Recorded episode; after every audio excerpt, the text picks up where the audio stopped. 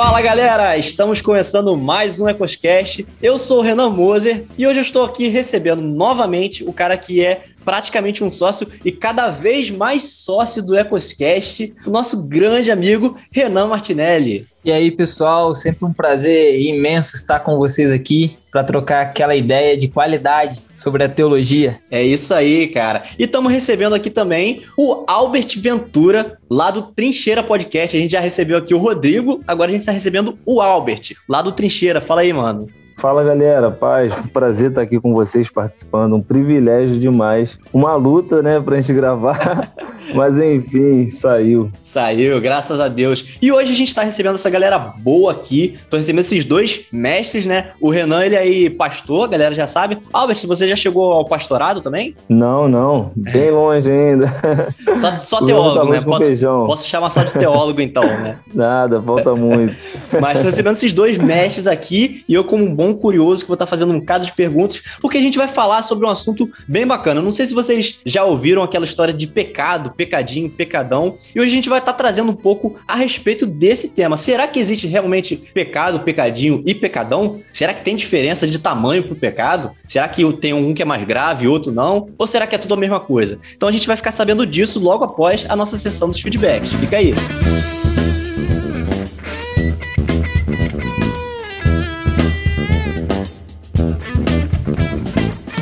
Fala galera, estamos aqui na sessão de feedbacks do episódio 34, músicas que entendemos errado. E estou aqui com o meu amigo Renan. Como sempre, estamos aqui. Verdade, meu amigo. Cara, tô com saudade de você, sabia? Rapaz, saudade nada. Não vem aqui em casa? Falar que tá com saudade é fácil. Eu ainda vou na sua casa quando tem que comprar um franguinho e tal. Opa, hashtag assados especiais. Meu amigo Renan, fala pra mim, como que essa galera pode nos achar nas redes sociais? A rede social que a gente mais usa é o Instagram, então é só o pessoal procurar lá, ecos.cast, ou ver as nossas postagens lá. De vez em quando a gente posta também um corte em alguns dos nossos episódios. E se o pessoal quiser compartilhar qualquer coisa lá do Instagram, das nossas publicações, dos nossos cortes, não se esqueçam de marcar a gente, tá? ecos.cast, beleza? É isso aí, meu amigo. Ó, você nos encontra nas redes sociais, lá no Instagram e nos ouve em todas as plataformas. Estamos nas principais, então, ó, Spotify, Deezer, Apple Podcast, aonde você preferir, é só você entrar lá, curtir os nossos episódios e não se esqueça, avalia lá, deixa cinco estrelas pra gente, principalmente no Spotify, tá? Não deixa de avaliar a gente não, porque isso é muito importante pra gente. E também estamos no YouTube, então, ó, Chega lá no nosso canal e deixa o seu like, compartilhe o nosso vídeo, comenta, porque é muito importante. Não deixe de se inscrever, tá beleza? É isso aí, mano. E o pessoal que quiser ficar por dentro aí de como que é a periodicidade do nosso podcast, é muito simples. Todo dia 15, todo dia 30 os nossos episódios vão ao ar. E se tudo der certo, a gente vai começar a manter essa sequência aí direitinho pra galera. E se tudo der mais certo ainda, os ouvintes terão novidades chegando, Lurian. Tô te pegando de surpresa aí, mas Olha, os ouvintes sabendo, terão novidades. Eu tô sabendo que tem novidade, mas ninguém me soprou o que é, cara. Vocês estão guardando isso a sete chaves. Eu não acho justo, hein? na hora certa, na hora certa a gente vai lançar aí pra galera. E por falar em lançar pra galera na hora certa, eu queria deixar o, o, um aviso aqui, porque a galera quiser saber antecipadamente de tudo que a gente faz aí para o Coscast, dos nossos episódios, quais serão os temas, o pessoal quiser algum conteúdo exclusivo, cara, é só ir lá no nosso grupo do Telegram, porque tudo que a gente faz aqui, os episódios saem lá primeiro, uh, os temas a gente manda lá primeiro, a gente tem sugestão de tema do pessoal lá, então, e além disso, né, além de ser um, um, um grupo onde o ouvinte do EcosCast vai ter prioridade em tudo. Além disso, como se isso já não fosse muita coisa, o pessoal lá é, é um grupo para para conversa, para trocar ideia, para trocar experiências, ponto de vista. Então a galera tem trocado uma ideia arrumada lá no nosso grupo do Telegram. O Dorian tem visto aí, né, cara? O pessoal Olha, é bom de papo. Rapaz, o nível é elevadíssimo.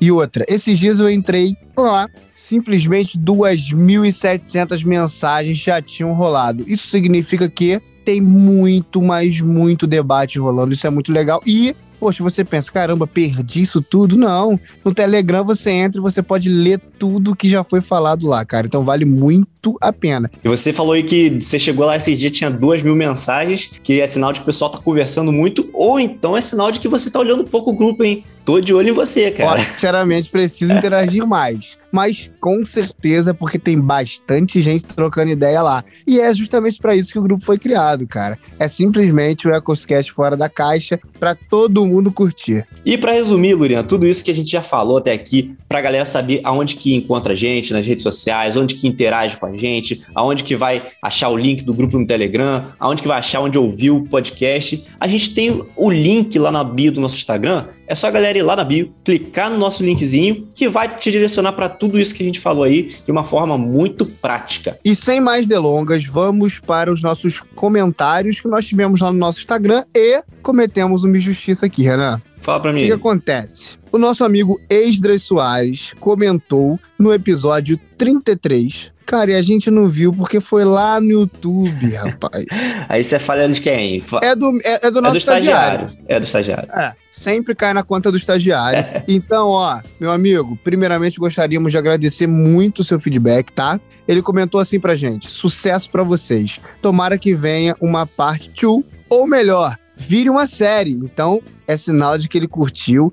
Ah, que episódio é esse? Vai lá, rapaz, assiste o episódio 33 e você vai ver que foi muito top. Rapaz, aí, e por falar em, em parte 2 aí, virar série, né, que ele falou do, sobre o episódio 33, que era o episódio Verdade que precisam ser ditas, né? E sobre esse episódio 34 aí, tem ouvinte que tá querendo que, que vire série também, entendeu? A gente teve aí a nossa ouvinte Magda Felisberto, como sempre, né? Comentando, mas ela tá comentando e assim, trazendo ideias, cara. Cara, ela tem que ter sempre uma parte especial aqui nos nossos feedbacks, porque ela sempre está aqui. Sempre, cara. Ó, a- é o seguinte, a ideia dela foi o seguinte: depois desse episódio que a gente fez, do episódio 33 e do episódio 34, ela levantou a bola lá de que ela quer um episódio desses, mas só com a mulherada. Entendeu? Ela falou que quer que chame a- as noivas, as esposas, as namoradas dos meninos aí que gravaram. Então as meninas têm que se preparar. E eu já, eu já até falei nos comentários também, respondi ela e falei no grupo: ó, se a mulherada se juntar pra gravar esse episódio, eu faço a edição. Eu vou fazer edição pra elas e só falta elas se reunirem aí e se organizarem pra gravar. Eu acho sensacional. Ecoscast Girls, né? Vai vir bombando aí. Eu acho uma super ideia. Então, ó, muito obrigado, Magda. Ó, e ela mesmo com crise de rinite, febre e dor de cabeça, ela foi ouvir assim que recebeu a notificação lá do Ecos Fora da Caixa e não conseguiu conter a gargalhada. Ah, porque, poxa, vamos ser sinceros, né? Tá sensacional o episódio. Muito bom, cara, muito bom. E a gente teve aí também, eu tive, a gente teve aí o, o comentário da minha esposa, Jaqueline Araújo. Assim, vi- ela, ela viu, ouviu o episódio e falou só o seguinte: vocês são crente? Não, ai. Olha, eu acho que ela é a nossa hater barra fã número um, porque eu fui criticado, tá? Vou deixar aqui porque eu sei que ela escuta, eu sei que ela escuta. Fui criticado, mas estamos aí, Kelly, estamos aí, estamos aí. É isso aí. E teve também aí o comentário da Lara Schuller fingindo que nem conhece a gente, entendeu? Ou seja, ela ficou com vergonha alheia de ver o marido dela falando tanta bobagem lá no episódio. Cara, essas reações pra mim são as melhores. Quando beira o ridículo é porque tá muito bom. É tipo isso, cara. E a nossa querida Ana Rebeca e a Jaqueline Araújo não aguentaram nem escrever nada. Só riram, botaram vários emojis, porque realmente tá muito engraçado e foi muito bom, cara. Olha, galera, foi muito legal e sempre muito bom receber esse feedback de vocês. Isso anima muito mais a gente a continuar produzindo conteúdo pra vocês. Então, muito obrigado por todo o comentário, porque é muito importante pra gente. E vamos aos agradecimentos àqueles ouvintes que interagiram com a gente lá no Instagram. É isso aí, mas antes da gente começar, Lurian, eu queria fazer um alerta aqui para os nossos ouvintes. É o seguinte, eu tenho visto que o pessoal tem sempre deixado ali um like lá no Instagram, às vezes vê um, um corte nosso, dá um joinha lá, dá um like. Mas é o seguinte, Lurian, só dar like não basta mais. Porque essa sessão aqui, onde a gente agradece aos ouvintes que interagem a gente, que é muito bacana, eu, eu decidi agora que a gente vai mudar essa, essa situação aqui. Porque o pessoal tá só vendo, às vezes o pessoal não tá ouvindo o episódio, mas tá dando likezinho ali só para ajudar. Isso é bom, tu- tudo bem. Mas, gente, a gente precisa que vocês comentem, porque a gente quer saber o que que vocês acharam do, do episódio. Então, essa sessão dos feedbacks, ou seja, os feedbacks de comentários, a gente ouvir a opinião de vocês, A partir do próximo episódio, a gente só vai estar tá agradecendo a quem fizer um comentário, a quem deixar ali uma opinião, quem deixar alguma coisa ali comentando pra gente. Então, se você quer ter o seu nome aparecendo aqui nessa sessão, se você quer ouvir a voz aveludada do Lurian pronunciando o seu nome e ouvir a minha voz também te agradecendo e pronunciando seu nome, você vai ter que comentar. Ouviu, ouvinte? Acabou essa mamata aí de só sair dando curtida e achar que vai aparecer aqui que agora vai ficar mais difícil. Super justo, acho muito bacana e ó, Pô, dá aquela moral lá, cara. Comenta lá com a gente. Pô, interage que vai ser muito legal. E vamos começar já agradecendo com a voz aveludada do Lurian, a querida Jaquiele Araújo, a esposa do meu amigo Renan, a ouvinte que pega no meu pé. É, essa daí com certeza vai aparecer nas próximas sessões, porque ela é obrigada a comentar também, entendeu? Então. Justo. E, e, essa sequência aí? Fala pra mim. Não, o próximo aqui é o Lurian Machado, que também é o seguinte: vai ter que ouvir para comentar, hein? Para aparecer aqui, para ter o seu nome aqui, vai ter que ouvir e comentar. E eu vou, já falei a minha estratégia: vou comentar, vou colocar os meus serviços, entendeu? Você vai ser obrigado a fazer comercial deles aqui. É justo, você me ajuda que eu te ajudo. É isso aí. Agradecer também a Laura Schuller. Agradecer a nossa querida Kaori Dori. A Eusa Proença. A Mari Barbosa, muito obrigado. Agradecer a Paloma Menezes. Agradecer ao Lucas Batista Natália. Olha aí, ó. É, eu Nome de casal? Eu acho que é um Instagram de casal. E temos episódio falando sobre isso, hein, Renan? Nome de casal não dá, gente. Não dá. Está proibido. é isso aí, Lucas Natália ou Lucas e a Natália, tá proibido, hein? Muito obrigado, de qualquer forma, muito obrigado. É isso aí. Agradecer também ao Wanderson Couto. Agradecer a nossa querida Jaqueline Araújo. Agradecer a Sâmia e a Gisley do Venham a Mim Podcast. Ao Pedro Ribeiro, o PH Borges. A Tairine Lira. Ana Rebeca, muito obrigado. A Andréa Oti. A Leiliane Almeida. Agradecer a Fábia Moreno, a minha mãe. Ao Fábio Amorim. Agradecer ao João Justo, o professor J. E a Magda Felisberto que agora é podcaster lá no Vamos Falar Desse Amor. Então não deixe de conferir também o podcast da nossa querida amiga. É isso aí, confiram lá. E eu quero fazer um agradecimento especial a toda a galera que tá lá no grupo do Ecos Fora da Caixa pessoal tem trocado altos papos lá no grupo, então vou sempre agradecer essa galera, porque os papos que a galera troca lá, de certa forma, vai influenciando aqui no podcast, porque vai virando pauta, vai virando tema para gravação. Então agradeço ao pessoal que está lá no grupo. Quero agradecer também especialmente ao Felipe, ao Leonan e ao Pardal, que participaram do episódio 34, e agradecer ao Renan Martinelli e o Albert Ventura, que participaram do episódio que a galera vai curtir agora. É isso aí, galera. Muito obrigado e vamos para mais um episódio episódio. Valeu!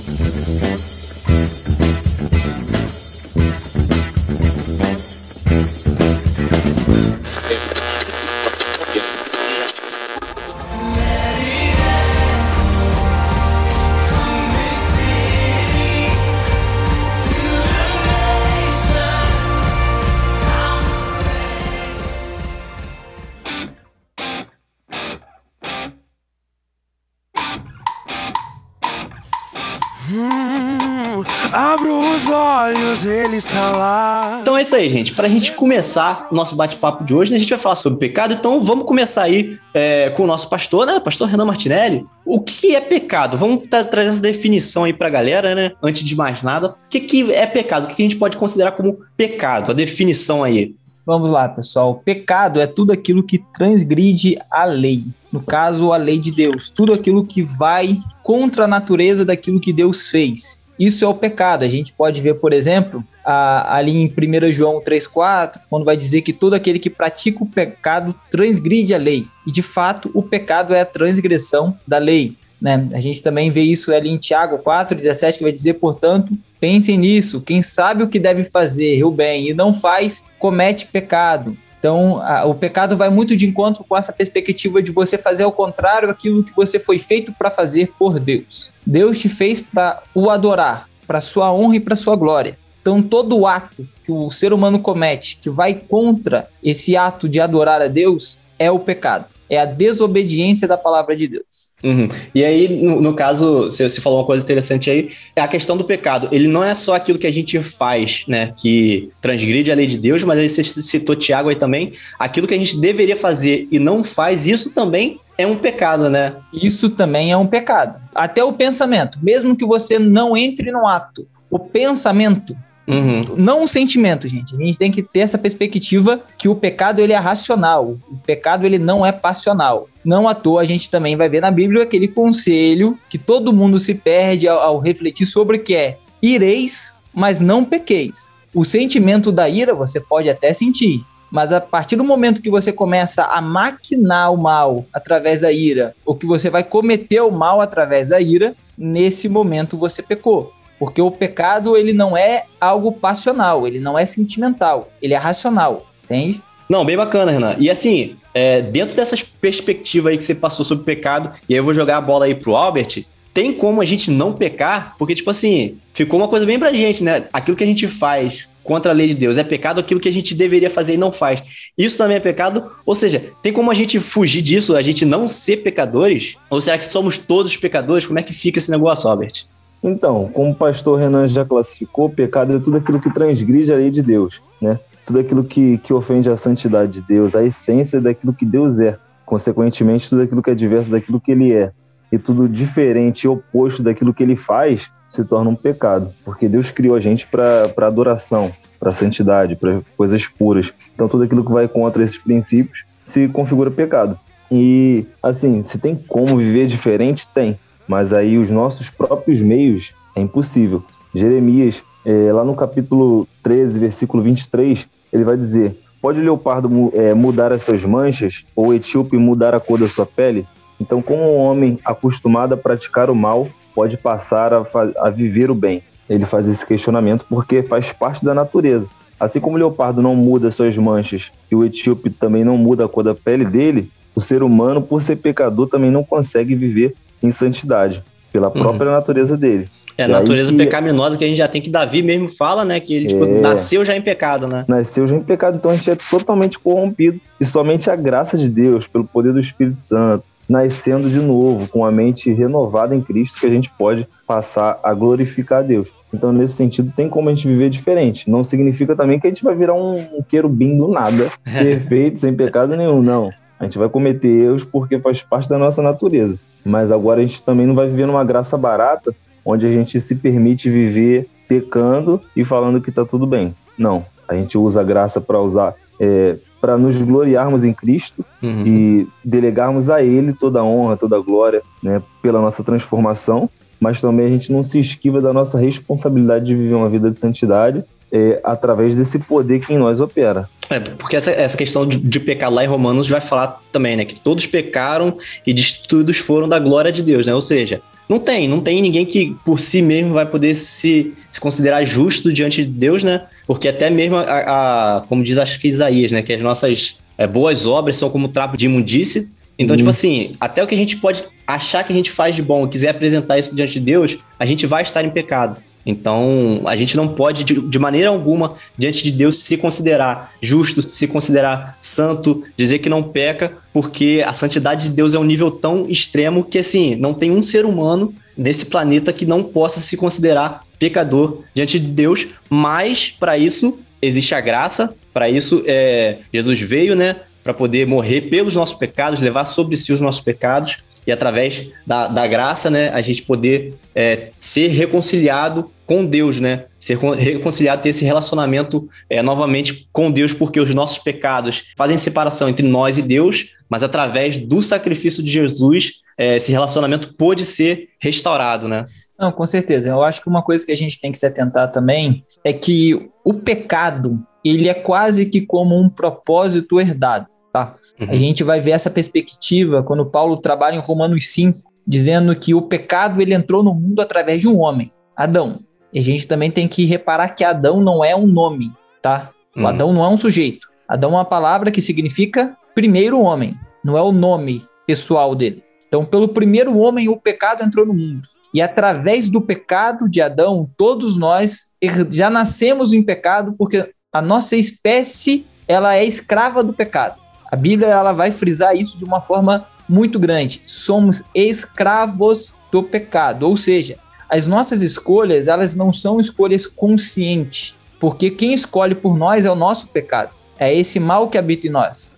Paulo vai trabalhar essa mesma perspectiva em Romanos 7, quando ele vai dizer que o bem que eu quero eu não faço, mas o mal que eu não quero, este eu faço, falando sobre essa questão da escravidão do pecado, desse pecado que nos domina. E assim como o Albert falou, é uma perspectiva que só é possível mudar em Cristo, porque como somos escravos, não é que somos escravos conscientes de nossa escravidão. Nós somos escravos que não fazem nem ideia que escravos somos. Uhum. E para que essa consciência seja a, realmente é, perceptível em nossa mente, precisa o agir do Espírito Santo de Deus. Não à toa, em João também, João vai dizer que é o Espírito Santo de Deus que convence o homem do pecado, da verdade e do juízo. Uhum. Sem essa intervenção direta do Espírito Santo de Deus, muitas vezes nós só seguimos no piloto automático a nossa vida sem nem saber o que a gente está fazendo, ou ter essa consciência da perversidade dos nossos atos.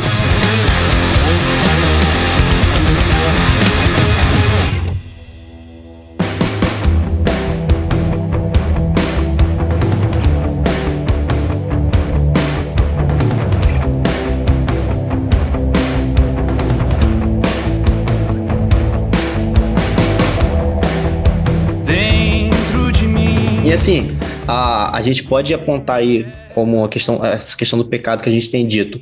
Uma, é, é, uma das consequências, não sei se o pecado a gente pode definir como isso, mas assim, uma das coisas que ele traz, né, que é esse afastamento de Deus, nessa né, separação de Deus.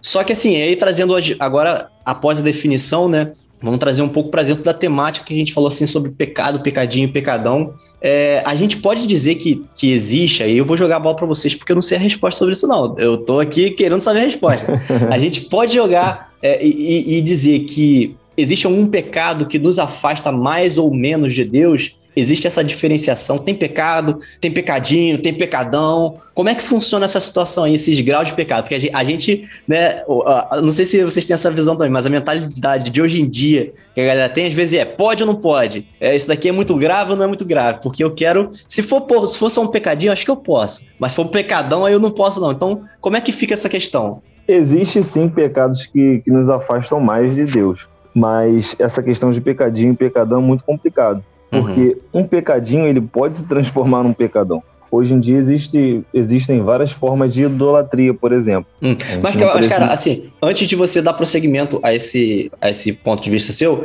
deixa eu só te fazer uma pergunta. É, por exemplo, né? Diante de Deus, existe essa diferenciação realmente de tipo assim, esse pecado aqui, ele é mais grave do que esse daqui? Porque, tipo, hum. Deus ele é santo e qualquer coisa que a gente. Tudo que, que não seja santo é pecado, né? Diante dele é, vamos dizer assim, é imundícia, é, é sujeira, é impuro, né? Então existe algo que seja mais ou menos impuro, assim, diante da santidade de Deus? Sim, Deus ele classifica alguns pecados como abomináveis, por exemplo. É, uhum. alguns pecados como inaceitáveis, é, passíveis de morte, por exemplo.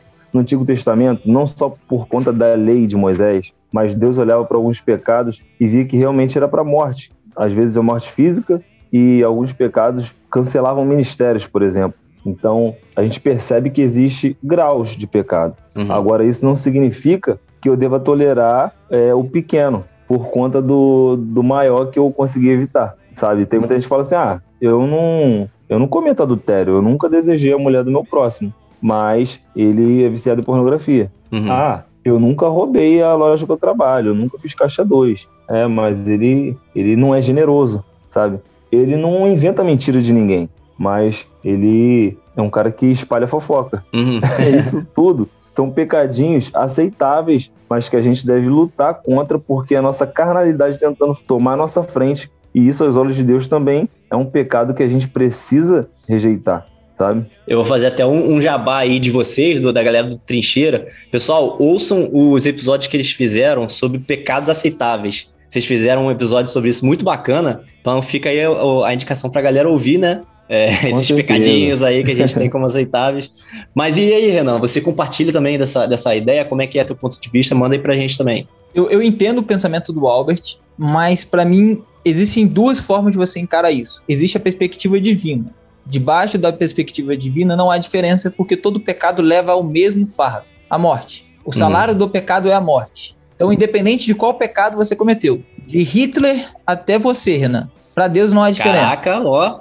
Para Deus não há diferença. Você, Pra você, Deus- é, tá, É, eu- eu peguei o pior- falei, meu É lógico, eu falei, eu tô pegando o pior ser humano até o melhor. E o pior seria eu. Não, o pior seria Hitler.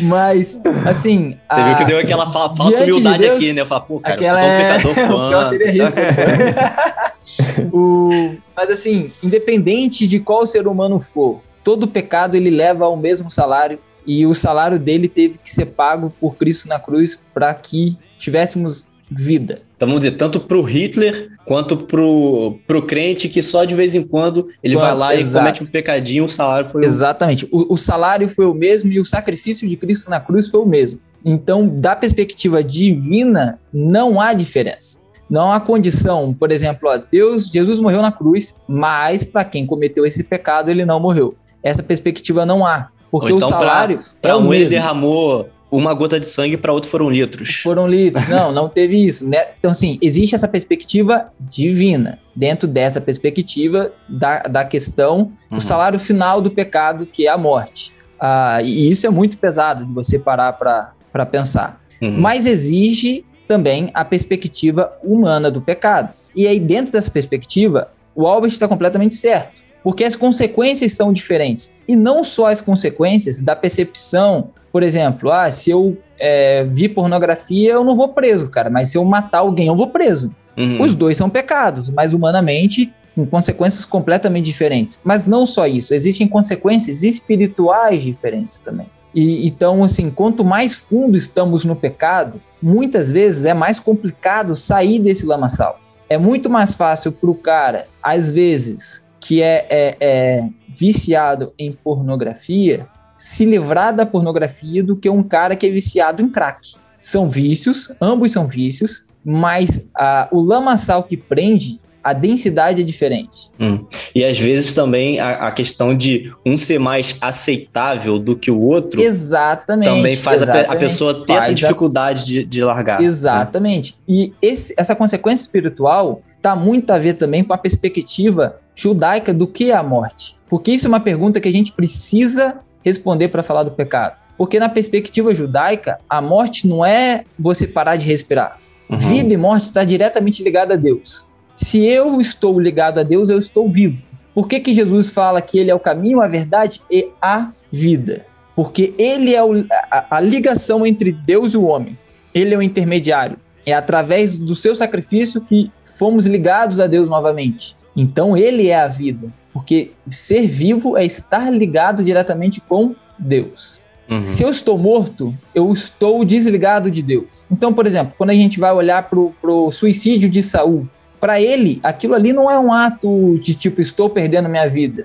Porque muito provavelmente na cabeça dele ele poderia já estar pensando que perdeu sua vida por ele ter abandonado a Deus. Então ele já não era mais um ser vivo. Se ele não está ligado com Deus, ele é um ser morto. A perspectiva de vida e morte é diferente da que temos hoje.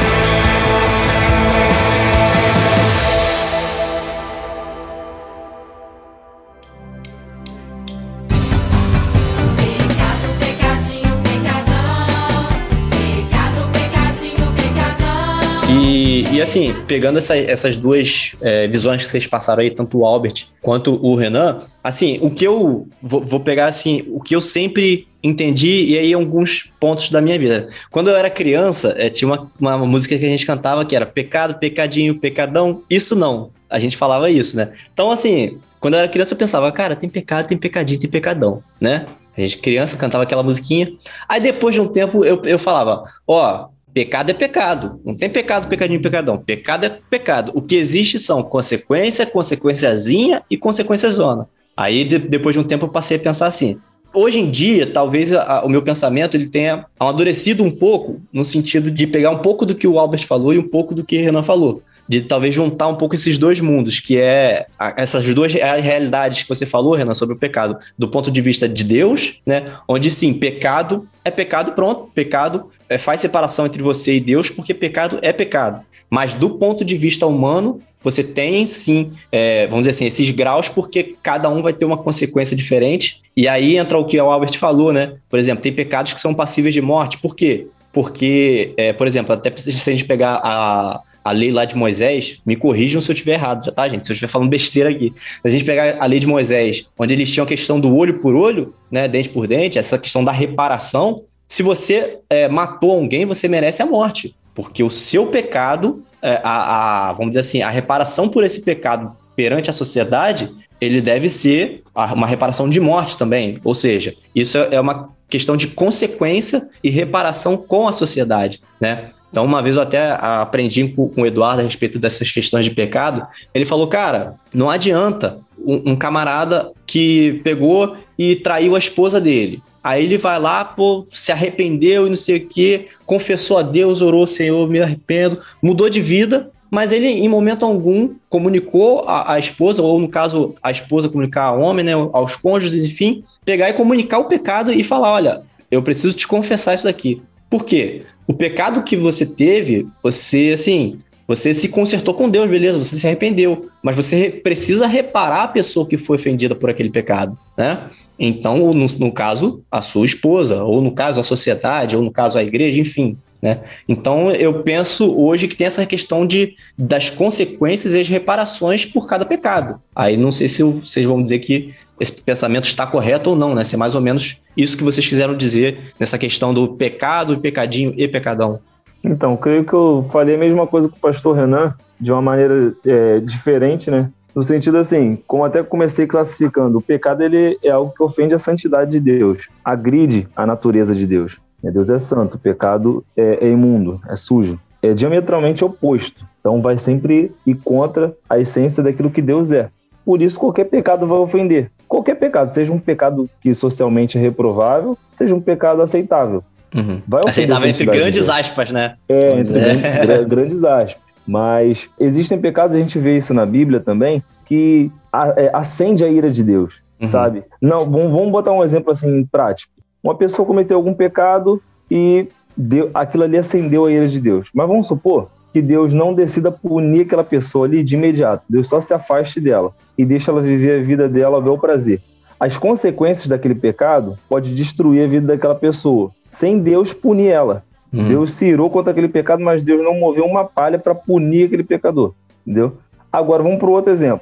Aquela pessoa pecou, ela colhe os frutos socialmente e espiritualmente daquele pecado, mas aquele pecado acendeu tanto a ira de Deus que Deus decidiu punir, pesar a mão sobre aquela pessoa. Uhum. Isso a gente vê no, no relato bíblico, a gente vê também no Novo Testamento. Quando sabe? se fala até de, de- de- é abominação, né, pro, pro Senhor, quando ele usa esse, esse termo, né, em alguns certos pecados. Sim, a gente vê Ananias e Safira, depois já a graça tinha sido derramada, mas eles mentiram, falando que venderam a casa por um preço. E até a questão do E pecado tal. de blasfêmia contra o Espírito Santo, que Jesus fala que esse não será perdoado, né? Sim, então a gente vê a ira de Deus se acendendo alguns pecados já no Novo Testamento. Tinha graça? Tinha, mas não era uma graça barata que se usava para se esconder atrás de pecado, de uma vida torpe. Não, e Deus se irava, ia lá e punia. Então a gente vê que existem pecados que Deus realmente vai se irar com um grau muito maior. Mas isso não significa também que um pecadinho não ofenda muito a santidade de Deus, porque é uma ofensa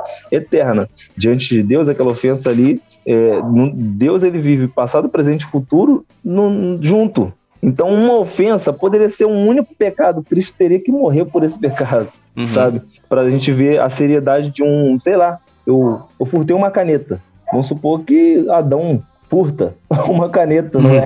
Cristo teria que morrer por aquele pecado? Teria, porque já foi ofendida a santidade de um Deus que é infinitamente santo e perfeito. Cristo teria que morrer? Teria. Então, um roubo de uma caneta levaria o nosso Criador a morrer na cruz. Para a gente ver a, quanto que o pecado ofende. né? Enquanto que a santidade de Deus é, é assim, perfeita e excelente num é grau. perfeita e excelente, maravilhosa. A santidade de Deus não tem mancha. Por isso que Tiago fala que Deus não tem mancha, não tem sombra de variação. Uhum. Deus é perfeito. Não, com certeza. Quando você, por exemplo, também, Renan, atenta a essa questão do Antigo Testamento, a lei do olho por olho, dente por dente, é uma perspectiva ah, de, de reparação de fato. No caso, a- aquilo que eu fiz é, eu tenho que sofrer como reparação ao, ao outro. Por exemplo, se eu matei a vaca dele, ele pode vir matar minha vaca. Se eu matei o filho dele, ele pode vir matar o meu. Vai, vai muito dentro dessa perspectiva do Antigo Testamento. Vai muito dentro dessa, dessa questão de reparação, do troco.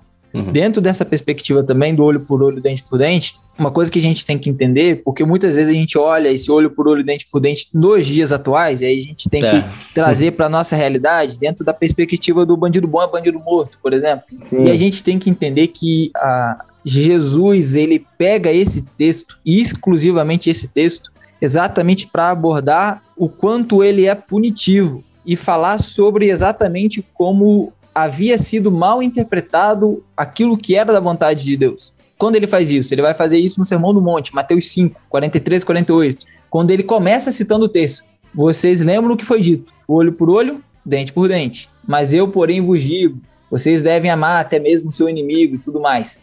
E por que isso é importante a gente falar? Porque a perspectiva também punitiva muitas vezes é originada no pecado. A vingança é originada no pecado.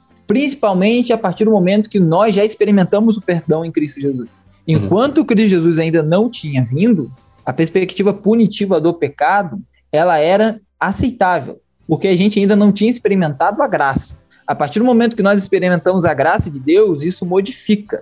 Isso modifica radicalmente. Ao ponto de, por exemplo, no final do Sermão do Monte, quando, quando Jesus vai falar sobre julgar, que ele vai falar, é mais fácil olhar o, o cisco no olho do seu irmão do que olhar a trava no seu próprio olho. Romanos 2, quando Paulo vai falar, você que julga o seu irmão, você vai ser duplamente julgado. O peso do julgamento do seu pecado vai ser maior do que o julgamento do outro. Não Uhum. porque o outro pecou de forma pior, mas porque se você se coloca no lugar de juiz de condenar o outro, você não pode errar. Então, se você não pode errar, o teu erro é pior. Se você tem a consciência que aquele cara tá errado e você erra igual, quem é pior? Ele que errou de forma inconsciente ou você de forma consciente? Então, essa perspectiva da gente olhar o pecado na Bíblia, a gente sempre tem que trazer à tona essas duas perspectivas. Uma perspectiva de Antigo Testamento que é antes da graça, que aí não entraria, por exemplo, o ensinamento de Jesus ali sobre o, o servo mau, a parábola do servo mau, do perdão, porque eles ainda não tinham consciência, porque eles ainda não tinham experimentado a graça do sacrifício de Cristo na cruz, que muda o jogo do pecado. Não à toa, Romanos 5 é essa virada. O pecado entrou no mundo através de um Adão, que foi o primeiro a pecar. E ele é remido do mundo através do segundo Adão, que é o primeiro homem a não pecar, no caso, Jesus Cristo. E, e aí, a, a, a- es- essas, esses debates, essas discussões, isso tem que estar sempre à tona, tanto quando você vai para os textos do Novo Testamento, quanto a gente vai para o texto do Antigo Testamento. Porque a gente não pode olhar o texto do Novo Testamento com a perspectiva punitiva, como nós também não podemos olhar o texto do Antigo Testamento com a perspectiva da graça, porque não havia essa perspectiva ali ainda, Uhum. entendeu? E aí entra a parte exegética de todo esse debate, né? Que é bem legal também.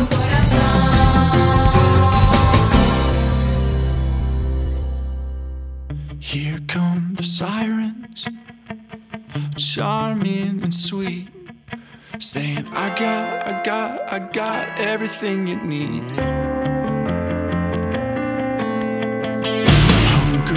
E assim, você trouxe uma, uma situação que eu até queria pontuar e perguntar a vocês aí também. Porque é o seguinte, é, você até se referiu à parábola do servo mal, né? E aí você falou aí também sobre a pessoa que julga, mas ela é, conhecendo, né? Ela tá julgando o outro irmão e ela tá pecando também, então vai ter mais rigor para ela. Então eu queria, eu queria entender de vocês.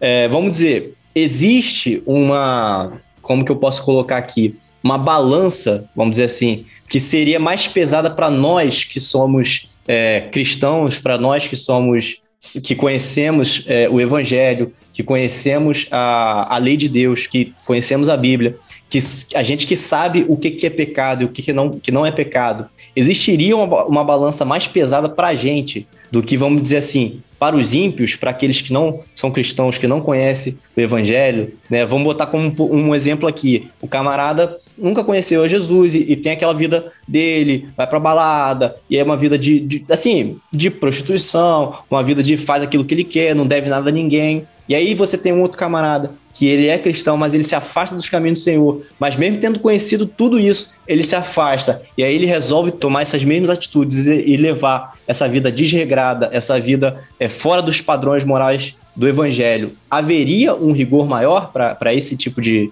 de questão, para essa pessoa? Eu vou jogar essa bomba para você, vocês que se viram aí. Uma vez quando eu era criança, um bêbado mexeu comigo. E eu liguei pro meu pai, né? Pai, tu tava lá na esquina brincando e tal, um bêbado foi e mexeu comigo. Se eu tenho que ir lá falar com ele porque ele implicou comigo e tal.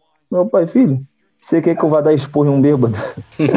assim, não faz sentido eu, sei lá, brigar ou dar expor num bêbado. Se meu pai brigasse com um bêbado, ele seria um covarde. Se ele desse expor num bêbado, não ia adiantar, o cara tá bêbado. Então, medidas diferentes, né? Na, a nossa própria Constituição trata iguais a iguais, desiguais a desiguais. Então a gente percebe que para cada pessoa é um trato diferente. Uhum. Quando a gente é cristão, a gente tem uma responsabilidade espiritual, moral, porque a gente recebeu a revelação de Cristo. A gente sabe quem Deus é, qual a vontade que Ele tem para gente, para a humanidade, qual o destino que Ele traçou para a igreja dele. Então existe uma responsabilidade. Inclusive existia um questionamento desse lá em Romanos, a igreja de Roma, né? é, Eles falavam que eles poderiam viver, alguns cristãos daquela igreja falavam que poderiam viver em pecado porque Cristo já tinha morrido. E aí, se a gente for analisar Romanos capítulo 6, a gente vai ver exatamente Paulo fazendo como se fosse perguntas e respondendo essas perguntas como se fosse dentro de um diálogo, já Uhum. que surgiu essa conversa na igreja de Roma. E aí ele fala: Que diremos então? Continuaremos no pecado para que a graça aumente ainda mais? Eles falavam que a graça ia superabundar se vivesse em pecado. Né? Uhum. Já que eles foram salvos porque eram pecadores, quanto mais se pecar, mais vai ser derramado graça. a lógica besta deles. Mas eles estavam com isso na cabeça. Aí Paulo vai lá e faz essa pergunta: que diremos então? Continuaremos no pecado para que a graça aumente ainda mais? De modo nenhum. Como viveremos ainda no pecado, nós que já morremos para ele? Ou será que vocês ignoram que todos nós que fomos batizados com Cristo Jesus fomos batizados na sua morte? Fomos sepultados com ele na morte pelo batismo, para que, como Cristo foi ressuscitado dentre os mortos, pela glória do Pai, assim também nós andemos em novidade de vida. Então, o mínimo do mínimo, Renan e pastor Renan. É o pastor mínimo Renan do Boate. mínimo- o mínimo do mínimo que Deus espera da gente é que a gente viva em novidade de vida. E a gente não pode fugir disso. Sabe, uma vida transformada, uma vida que, que exala Cristo. O que é diferente disso tá ofendendo muito. A gente tá numa dívida horrível com Deus. Né? É, é pior do que o ímpio, sabe? Tá vivendo pior do que o ímpio, pô. Conhece Deus e, e tá fazendo o contrário. Uhum. Eu, eu- eu- pelo menos eu compartilho dessa ideia bíblica. E deixar o pastor finalizar aí. O, o Albert, ele foi perfeito na, na colocação dele, de- principalmente na utilização ali de Romanos 6, com a perspectiva, poxa, a gente vai pecar mais então, para que a graça abunde mais nós? Não, porque a graça ela é abundante por si só, porque o mesmo, a mesma condenação é para todos, a morte. Uhum. Então essa é uma perspectiva do pecado. Mas qual é a principal diferença que há entre um cristão pecar e um ímpio pecar? A gente primeiro tem que pensar, são cristãos mesmo ou são religiosos? Essa é a primeira abordagem, porque hoje em dia todo mundo que frequenta um templo a gente considera cristão, ou todo mundo que diz ser cristão nós consideramos cristão. E aí que entra um grande erro nosso, porque não é. Cristão é aquele que é lavado e remido pelo sangue de Cristo Jesus. E isso não é encontrado dentro de um templo. Isso é encontrado dentro de uma vida que testifique a Cristo Jesus. E é lógico, não é porque uma vida que testifique Cristo Jesus que vai deixar de pecar. 1 João 1, 8, 9 vai falar isso. Se afirmarmos que estamos sem pecado, enganamos a nós mesmos e a verdade não está em nós. Se confessarmos os nossos pecados, ele é fiel e justo para perdoar os nossos pecados e nos purificar de toda injustiça. Então, assim, todo mundo peca. Não é porque eu sou cristão que eu vou deixar de pecar. Eu, eu estou num processo. pastor peca? Pode, pode falar, Albert. O pastor Renan também peca? Não é só a gente, não? Lógico, o pastor Renan também peca. Eu, eu peco muito porque eu, eu me iro demais, eu sou botafoguense, então a raiva me domina há muito tempo. Então, né? flamenguistas estão Caramba. junto nessa, hein? Tamo juntos O nessa daí. Botafoguense sofre demais. Sofre, sofre demais. Então, assim, a, todo, todo mundo, independente de quem é, todo mundo vai pecar, todo mundo vai cometer erros. O ponto é, diante de Deus, a consequência ela é diferente. ela é diferente na medida da perspectiva de que como fomos lavados e remidos pelo sangue de Cristo Jesus, esse pecado ele já não gera mais morte. Olhando com a perspectiva teológica de uma vez salvo, sempre salvo. A Uhum. diferença é quem é salvo e quem não é de fato. Porque assim como Jesus também fala ali no Sermão do Monte, muitos dirão: Senhor, Senhor, não profetizamos em seu nome? Não fizemos milagres em seu nome? E a resposta dele é: se afastai, porque eu não vos conheço. Entra dentro dessa perspectiva. Mas eu acho que a, a perspectiva principal de consequência, Renan, ela é humana. Em Uhum. que sentido ela é humana, tá? Ah, no seu livro A Carta Pastoral, o Papa Gregório Magno, ele fala uma coisa que é muito importante, qualquer pessoa que está em qualquer cargo de liderança na igreja ter consequência, ter consciência, perdão. Ninguém tem maior peso ao errar do que aquele que foi chamado à santidade, a seu exemplo de santidade. Por exemplo, você é membro de uma igreja e aí um irmão da igreja traiu a esposa. Isso veio a público, deu um escândalozinho, as irmãs da fofoquinha vão fazer as fofoquinhas, vai ter aquele disse-me-disse, mas vai passar. E muito dificilmente isso vai ter uma consequência para a igreja de forma geral. Agora, se o escândalo da traição vem através do pastor, foi o pastor que traiu a esposa, a possibilidade de ter um racha nessa igreja é muito grande. Uhum. Porque ele é visto pelos outros como um exemplo, como um referencial. E aí a consequência, humanamente, para esse cara vai ser pior, vai ter mais repercussão. As consequências elas são diferentes dentro dessa perspectiva. Uhum. Pô, quem nunca. Cara, foi uma das coisas que eu mais ouvi. Eu sou filho de pastor. Eu não tive uma adolescência de santidade. Renan Moser me conheceu no momento que eu não era nada santo. Mas isso era uma coisa que sempre me carregou, por exemplo. Uhum. Às vezes eu ia falar com os colegas, pô, mano, ô, para de beber, irmão, isso aí não vai levar a lugar nenhum. E a resposta do cara é, meu irmão, você que é filho de pastor, tá bebendo comigo? Ah. Ou seja, mesmo, mesmo, meu pai era o pastor, não era eu. Não era você. né? Mas só por eu ser da família dele, existia um referencial. É, uma, é um referencial de atitude, é um referencial. E isso, o errado é, hoje em dia o pastor é referencial. O cristão, o cristão, em sua essência, ele deveria ser o referencial. Ele deveria ser aquela pessoa que se destacava pela atitude contrária ao pecado. Ou seja, o teu vizinho, ele deveria olhar para você como cristão e falar: cara, há algo diferente nele, no que ele fala, no como ele age, como ele faz. E isso ser um referencial, e o nome disso é testificar, Uhum. testemunhar. Então, assim, qu- quando falhamos nisso, é que tem a pior consequência. Não, e essa é re- realmente uma realidade muito triste quando a gente vê, principalmente aquela frase, né? Ser crente igual fulano de tal, eu não quero não. Ser crente assim até eu sou. Então é uma coisa que, que até machuca, né? Quando a gente é, a gente ouve ah, as pessoas que não são cristãs tendo esse esse ponto de vista acerca dos cristãos, é hora da gente repensar um pouquinho é, o que, que a gente está vivendo como cristão, né?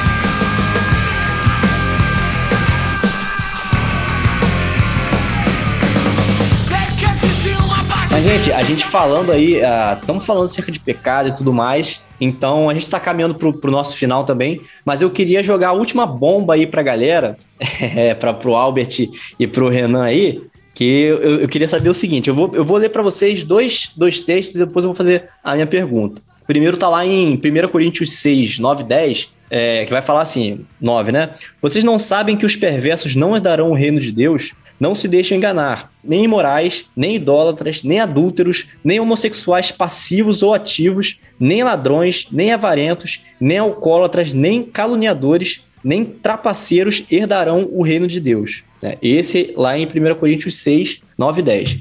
E o segundo tá lá em Apocalipse 22, 15. Fora ficarão os cães, os que praticam feitiçaria, os que cometem imoralidades sexuais, os assassinos, os idólatras e todos os que amam e praticam a mentira. Ou seja, ficarão de fora do reino de Deus, né? E aí a pergunta que eu vou colocar para vocês. É, fazendo essa leitura do- do- do- dos dois textos, né? A gente viu que foi falado aí sobre assassinato, né? Sobre assassinos, sobre homossexuais, sobre idólatras, feiticeiros, e também foi falado sobre avarentos, sobre caluniadores, mentirosos, ou seja, nesses dois textos que falavam sobre basicamente essas classes né, de, de, de pessoas e de, de pecados, vamos dizer assim, falavam que estes não herdarão o reino de Deus.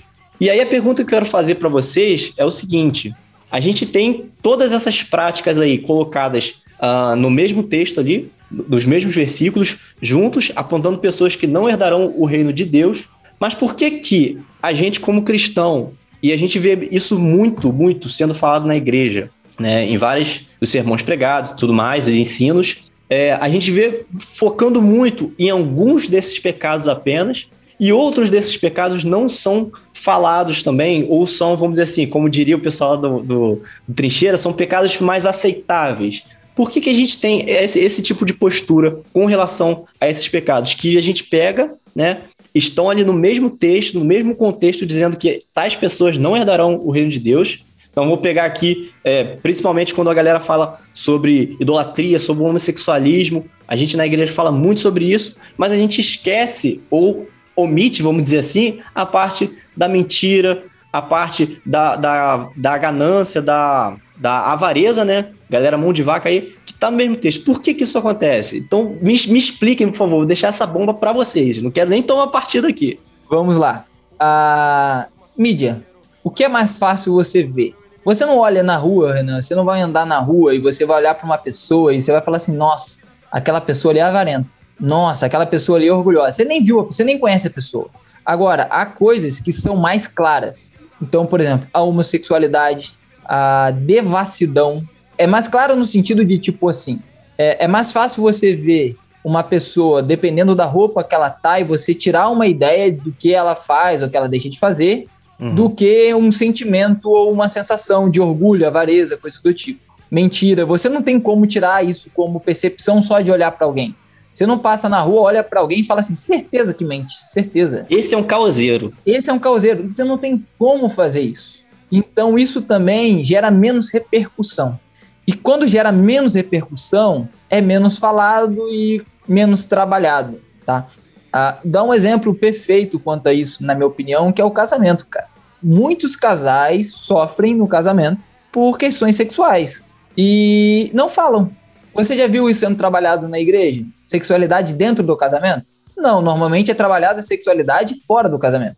Aham, Porque sim, tem muito é. mais repercussão. Quantas pessoas ficam de banco na, na igreja, nas igrejas hoje porque transam com os namorados? Isso gera muito mais mídia, isso é muito mais perceptível, isso é muito mais. É, hoje, em dia, hoje em dia não tem nem ficado, né? Opa, Não, deixa eu ficar é, quieto aqui. Não, não, mas é Olha, verdade. eu é tacando verdade. na fogueira É, aqui. mas é verdade, é verdade. Mas assim, historicamente, é muito mais abordado a sexualidade para os solteiros dentro da igreja do que para os casados. Uhum. Enquanto muitos, uma grande parte dos divórcios dentro da igreja acontecem por questões sexuais dentro do casamento. Uhum. Porque é, é- é mais omisso, é mais vergonhoso falar em alguns aspectos, em outros aspectos é menos midiático, em outros aspectos é, o pastor ele não quer atingir alguém ali que vai. Existe isso, tem pastor que tem medo de entrar em certos a- a- assuntos, porque tem alguns irmãos da igreja que ele sabe que comete aquilo ali e o cara tem um grande dízimo. O cara é um líder na igreja e o cara não quer perder a liderança dele. Existe política, existe muita coisa que envolve o assunto pecado na igreja, infelizmente. Porque a abordagem do pecado na igreja ela não deveria ser feita de forma exclusiva para os pecados que são considerados pecados capitais hoje Uhum. em dia. Que até isso já, já, já é diferente. Antigamente você tinha sete pecados capitais. E aí era trabalhado esses sete pecados: avareza, luxúria, orgulho, gula. E aí era tudo trabalhado em cima dos sete pecados capitais. Hoje em dia já mudou. Você não trabalha mais os sete pecados capitais. Você trabalha esses grandes pecados midiáticos. Então a diferença é a mídia que ele recebe. E isso, infelizmente, é, é um, um pano para manga até para a gente conversar. Porque- já é um outro podcast, Isso né? Da... um outro podcast, porque isso perpetua em tudo na igreja. Quanto mais midiático é o assunto, por exemplo, são quatro anos da última eleição para essa agora. Quantas vezes nas igrejas nós vemos abordagem sobre política? É. Agora, esse ano é ano eleitoral. O assunto política é o assunto da mídia. É o tempo inteiro o líder evangélico na mídia falando sobre política. Uhum. É o tempo todo. A guerra na Síria já estava acontecendo há cinco anos. Cinco anos de guerra. quando teve a acusação de que foi utilizada a arma química. Foi o assunto da mídia. O que, é que aconteceu nas igrejas no Brasil? Vamos orar pela Síria. A guerra na Ucrânia, quando estourou, todo mundo orando pela Ucrânia. A guerra na Ucrânia está acontecendo hoje em dia. Hoje em dia ninguém fala. Porque a igreja reage à mídia, infelizmente. Uhum. Essa é a minha opinião, essa é a minha percepção. Por quê? Porque vai, vai mudar. Daqui a 50 anos, se bobear, a homossexualidade já não vai ser um assunto tão discutido assim. Vai ser outra coisa, que vai estar talvez mais na mídia, ou mais visível. Tipo, TikTokers. Brincadeira, brincadeira. Só foi pra só foi pra descontar. Boa. Mas e aí, Albert, agora faz a, a réplica. Nada, vou no embalo do pastor. Mas essa questão, realmente, a gente tem essa tendência, né, cara, de falar e de, de ir numa orientação contemporânea, né, daquilo que está sendo falado. E a gente percebe que a gente está sendo reflexo de pessoas que são de fora da igreja. E a gente tem que ser pautado pela palavra, né, pelo que a palavra preza, e não por aquilo que estão falando, porque realmente os focos vão mudar, igual o pastor Renan falou. É, hoje falam muito sobre a guerra, aí tá todo mundo falando da guerra. Aí fala de política, todo mundo falando de política. A gente percebe que a necessidade da gente como igreja é nenhuma necessidade política. Na verdade, existe uma idolatria política demais. O Brasil não vai mudar quando a gente conseguir colocar um presidente conservador. O Brasil vai mudar quando princípios forem reestabelecidos, né? Existe uma transformação social que só vai acontecer a partir de uma transformação espiritual, moral, Uhum. através de um avivamento. Vai despertar pessoas mortas, né? Pessoas que já foram embriagadas pelo pecado e agora elas são lúcidas para Deus, são vivas para Deus. Então, uma transformação de uma nação acontece assim. Os avivamentos foram assim. Então, nosso foco tem que ser nas coisas espirituais. Quando a gente tenta acompanhar a mídia, quando a gente tenta acompanhar é, o Trend Top lá no Twitter, quando a gente tenta ver o noticiário, a gente acaba se perdendo porque a gente está falando é, mais do mesmo e não uma palavra profética de Deus para o mundo, não uma palavra de Deus para a igreja. E a respeito desse texto que você citou, como a gente já apontou várias vezes, a gente, é, Deus ele não é seletivo. O pecado existe consequências, e nesse texto que você citou de 1 Coríntios, capítulo 6, versículo é, 8, né? 9, 10. É, 9 e 10.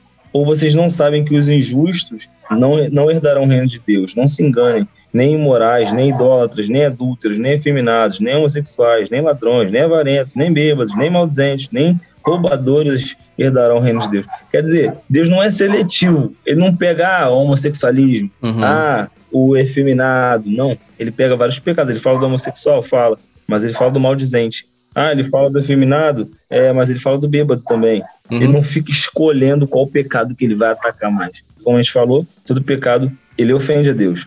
E até a consequência, como a gente pontuou, o pecado dele é assim. A gente pode olhar um pecado, ah, homossexualismo mesmo. Sempre, hoje em dia está muito em pauta, né, que é, existe um monte de bandeira sendo levantada e a do homossexualismo é uma das maiores, né? Uhum. É igual, há pouco tempo, o Leonardo Gonçalves... Há pouco tempo não, se eu não me engano, ontem. É, agora, recentemente agora.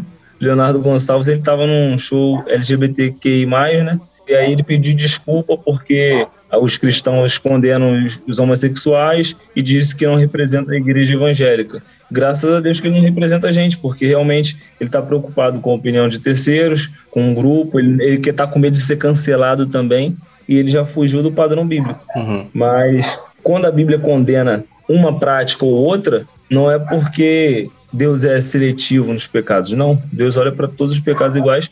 E muitas vezes, cara, é questão de misericórdia de Deus. Isso que eu queria pontuar desde o começo. Uhum. A misericórdia de Deus, porque seja qual pecado for, o pecado ele se agiganta, ele se fortalece na gente, ele se aproveita da nossa natureza para dominar sobre a gente. Paulo fala isso em Romanos. Como que eu saberia que eu sou ganancioso se a lei não dissesse não roubarás? Então, quando a lei fala que não pode, a nossa essência carnal ela quer fazer aquilo Uhum. e a gente vai lá e comete um pecado. Sendo que essa natureza ela se agiganta cada vez mais. O pecado você premedita muitas vezes na iniquidade. Você fala assim: ah, vou caminhar um quilômetro com esse pecado. Aí nesse trajeto o pecado se fortalece dentro da nossa natureza, que a gente já perde o controle. A gente ia andar um quilômetro, só que agora a gente vai andar 10 quilômetros. Uhum. Mas não é pela nossa vontade, é o pecado arrastando a gente, porque a gente achou que conseguiria controlar é, um vício, uma, um desejo carnal, só que agora esse desejo ele está arrastando a gente. E é o que Deus falou. Caim, o pecado já jaz à porta. Cumpre a te dominar. Você seja mais forte que essa tua carnalidade, que essa sua fraqueza aí, porque senão ele vai te dominar. E a natureza pecaminosa, quando Deus decide é, acabar com isso, ele faz com que a gente morra. Né, porque é o único jeito da gente conseguir vencer essa natureza. Do contrário, essa natureza vai se agigantando, se agigantando e a gente perde totalmente o controle.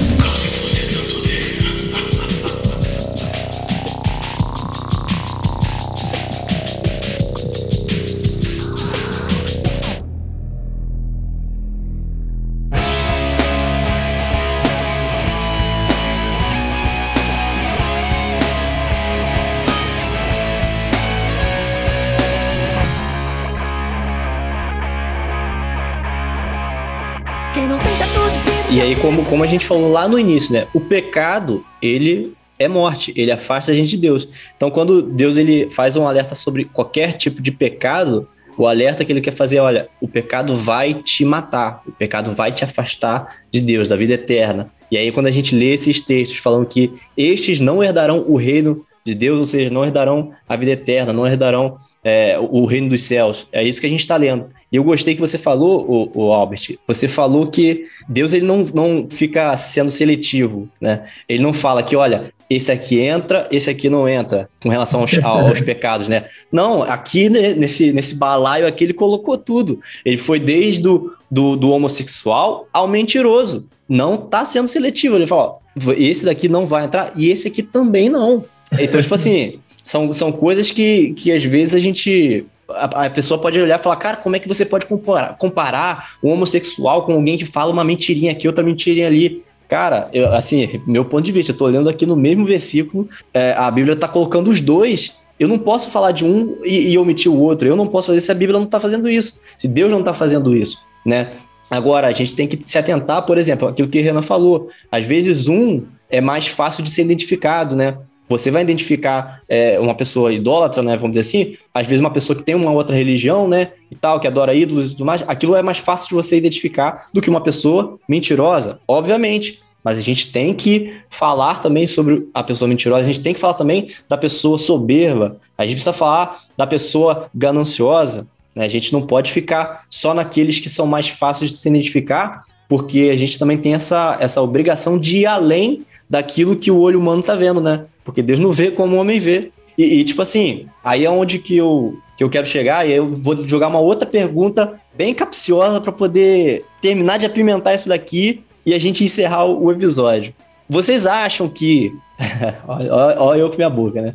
Vocês acham que essa, esse fato da gente omitir é, certos pecados e não falar sobre eles, e principalmente no que diz respeito aos nossos é, mestres, pregadores, líderes, pastores, quando se fala muito sobre alguma coisa, mas se fala pouco sobre outra coisa.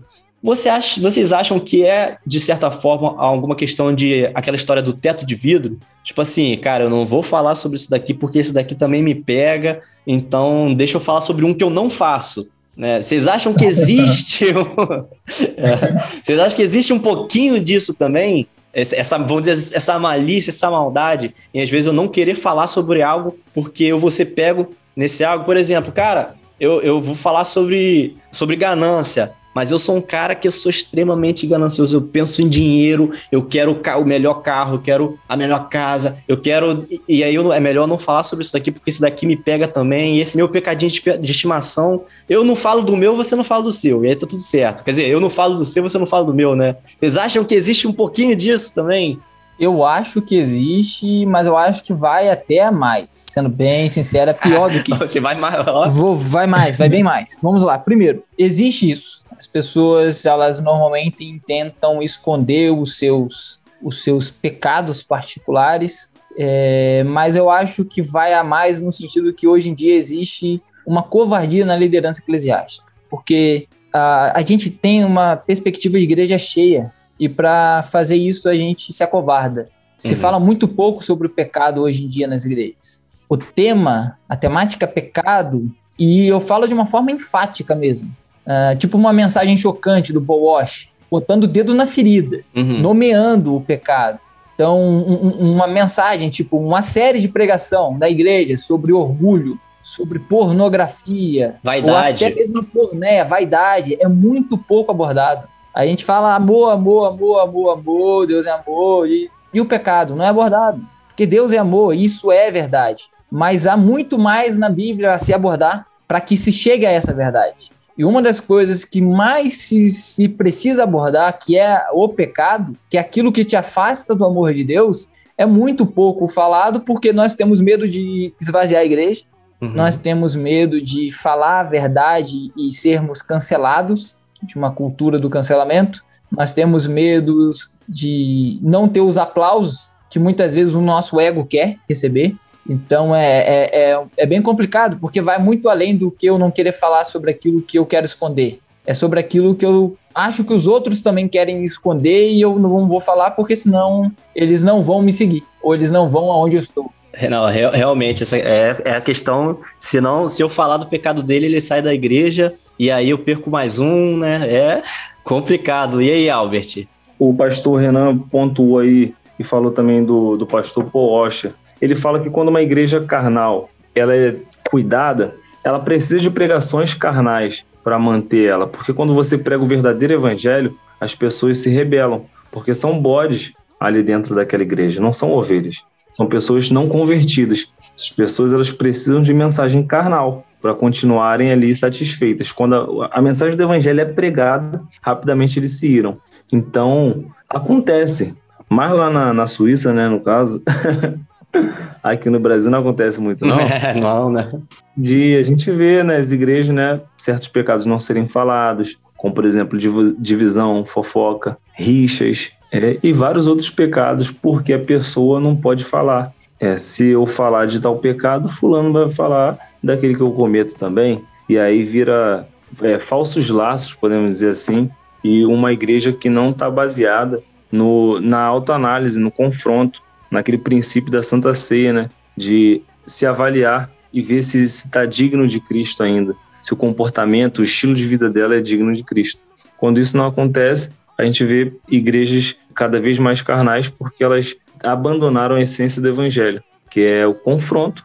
Né? A gente precisa ser confrontado. Deus ele tem uma bigorna, como Spurgeon falava, e a gente é o aço que está na mão de Deus, e Deus vem com um martelo e bater na gente ali, ó, na bigorna, até ser santificado. Deus vai santificar sim, é no atrito mesmo. O Espírito Santo é, muitas vezes luta com a gente para santificar. Paulo falava que sentia dores de parto para santificar algumas igrejas, alguns irmãos. Então a gente precisa de um confronto, a gente Uhum. precisa mudar totalmente essa natureza caída da gente pelo poder do Espírito, mas quando a gente ouve só aquilo que a gente quer ouvir, não tem transformação.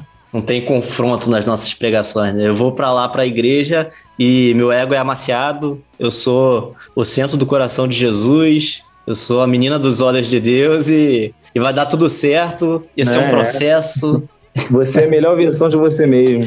É o coaching. É o coach, é o A, coach. a- a heresia está no fato da gente poder ser quem a gente quiser com a nossa, com o nosso próprio talento, né? Com o nosso esforço pessoal. Não tem nada do espírito. É nada contra o coaching ali no Profissão. do- é profissão. Agora os coaches eles estão querendo tipo, não, você pela sua força você vai chegar. E o evangelho a gente sabe é totalmente distante disso. Tipo a gente não consegue nada, é só Deus que opera tudo em todos. O evangelho é isso. É verdade.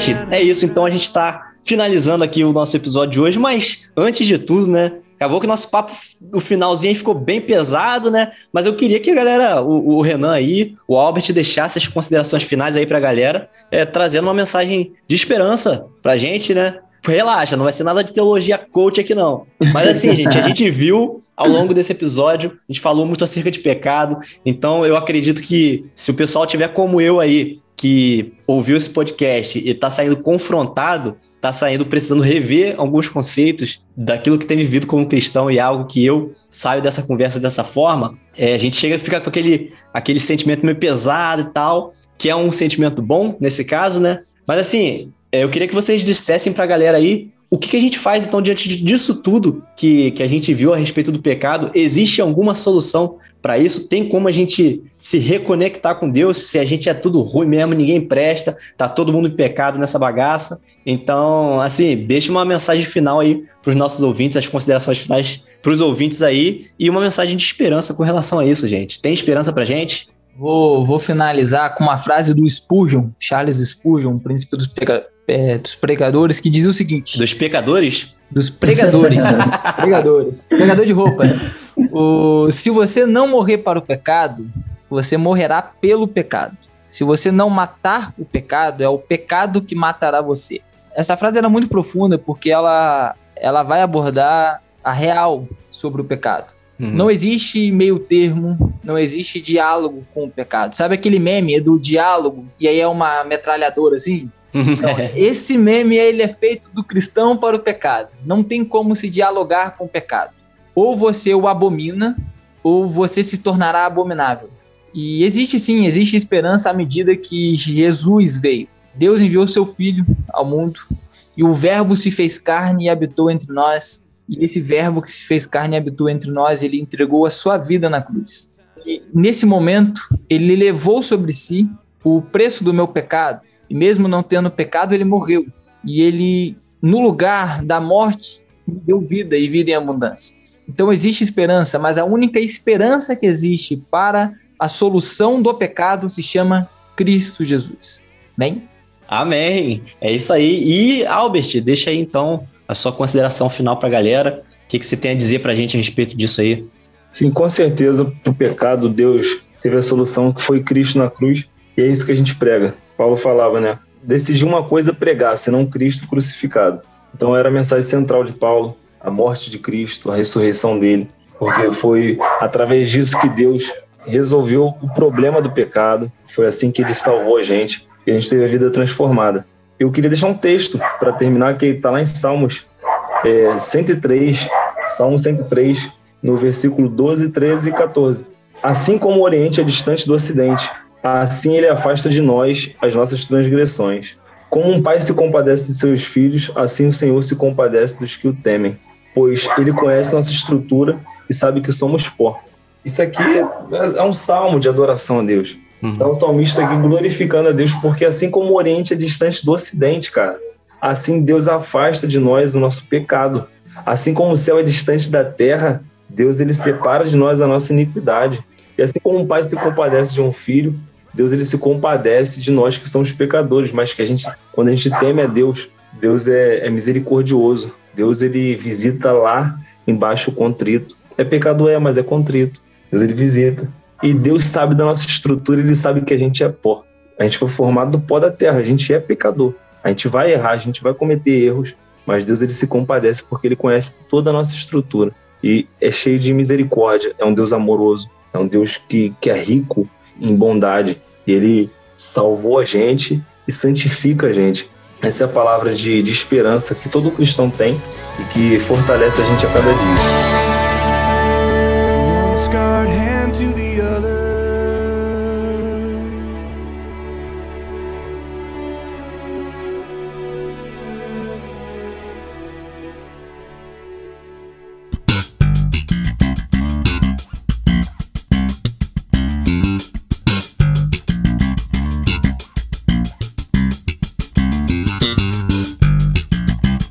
Gente, é isso aí. Então a gente chega ao final de mais um EcosCast. Eu queria agradecer demais ao Albert por ter participado aí com a gente e queria já deixar a indicação pra galera, acompanhem o Trincheira Podcast, ouçam esse episódio aí dos Pecados Aceitáveis que tá incrível. E Albert, muito obrigado, cara. Foi muito bom bater esse papo com você. Obrigado, foi um privilégio estar com vocês. Graças a Deus saiu.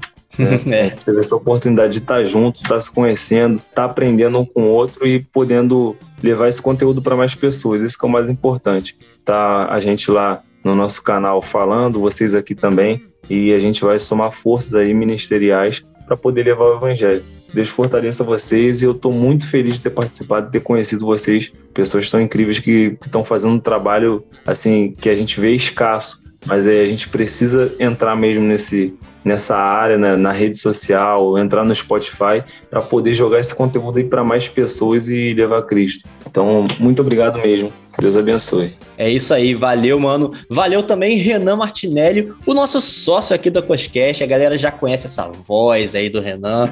E quem não conhece, será que vai estar tá cada vez mais se acostumando com essa voz? Não sei, será, Renan? O que, que você acha? Ah, com certeza. Tem, tem muita coisa aí Muita pra vir. coisa pra vir. Muita novidade, coisa Mano, boa você vindo é aí. fera, cara. Você é fera. Valeu mesmo. Ah, daí eu que agradeço. É sempre um, um prazer enorme poder estar aqui conversando, trocando aquela ideia, fazendo aquela resenha teológica. Sempre, sempre bom, sempre um privilégio. E pra quem me conhece pessoalmente, eu nem gosto de conversar, né, Mules?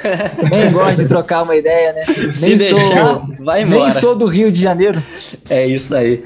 Gente, e é isso. Eu queria agradecer você, ouvinte, que esteve com a gente até agora. E queria fazer aquele pedido, né? Se você gostou desse episódio, curte essa nossa publicação, compartilhe esse episódio para outras pessoas. Vamos levar essa mensagem para mais e mais pessoas cada vez. E se você ainda não está inscrito no nosso grupo no Telegram, vai lá, vai, faz parte do nosso grupo. Tem muita ideia bacana que a gente troca lá também. Vamos estender todos esses assuntos que a gente tem tratado aqui nos episódios. Vamos estender isso lá no grupo do Telegram também. Vamos bater um papo. E também compartilha aí sua opinião com a gente. Comenta né, nessa publicação traz o seu comentário, traz também sugestões de outros temas que a gente pode estar trazendo, beleza? O espaço aqui é teu, ouvinte, a gente quer ouvir você.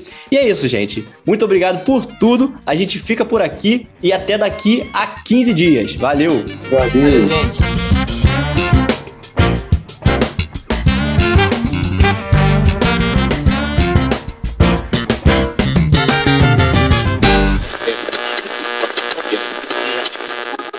Tem que botar pra gravar isso aqui, ó. Que luta, que luta. Era o que que era, cara? Era o balãozinho? Era o balãozinho, eu Era tava clicando no, no microfone, Aham, só que aí quando eu cliquei no balão que apareceu a opção para ativar. aham. Só isso, né, cara? Caramba.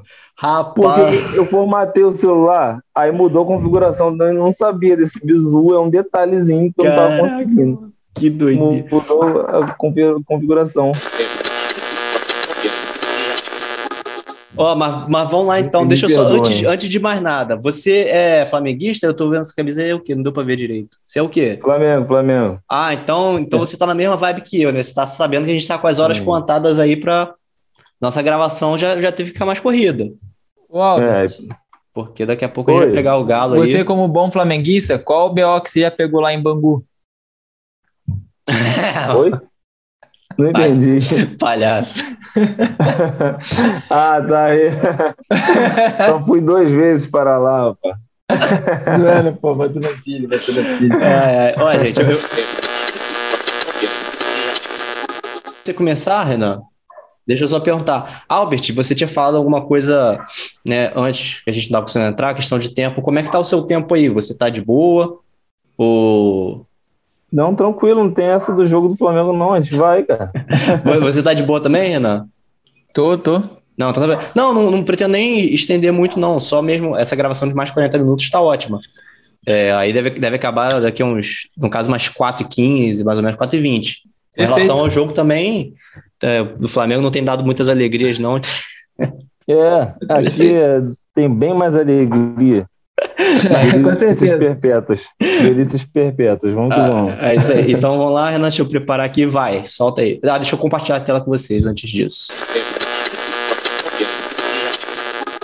E querendo ou não, existia, e existe até hoje. Eu tenho colegas que nem cristãos são, mas Uhum. sabem que eu sou pastor.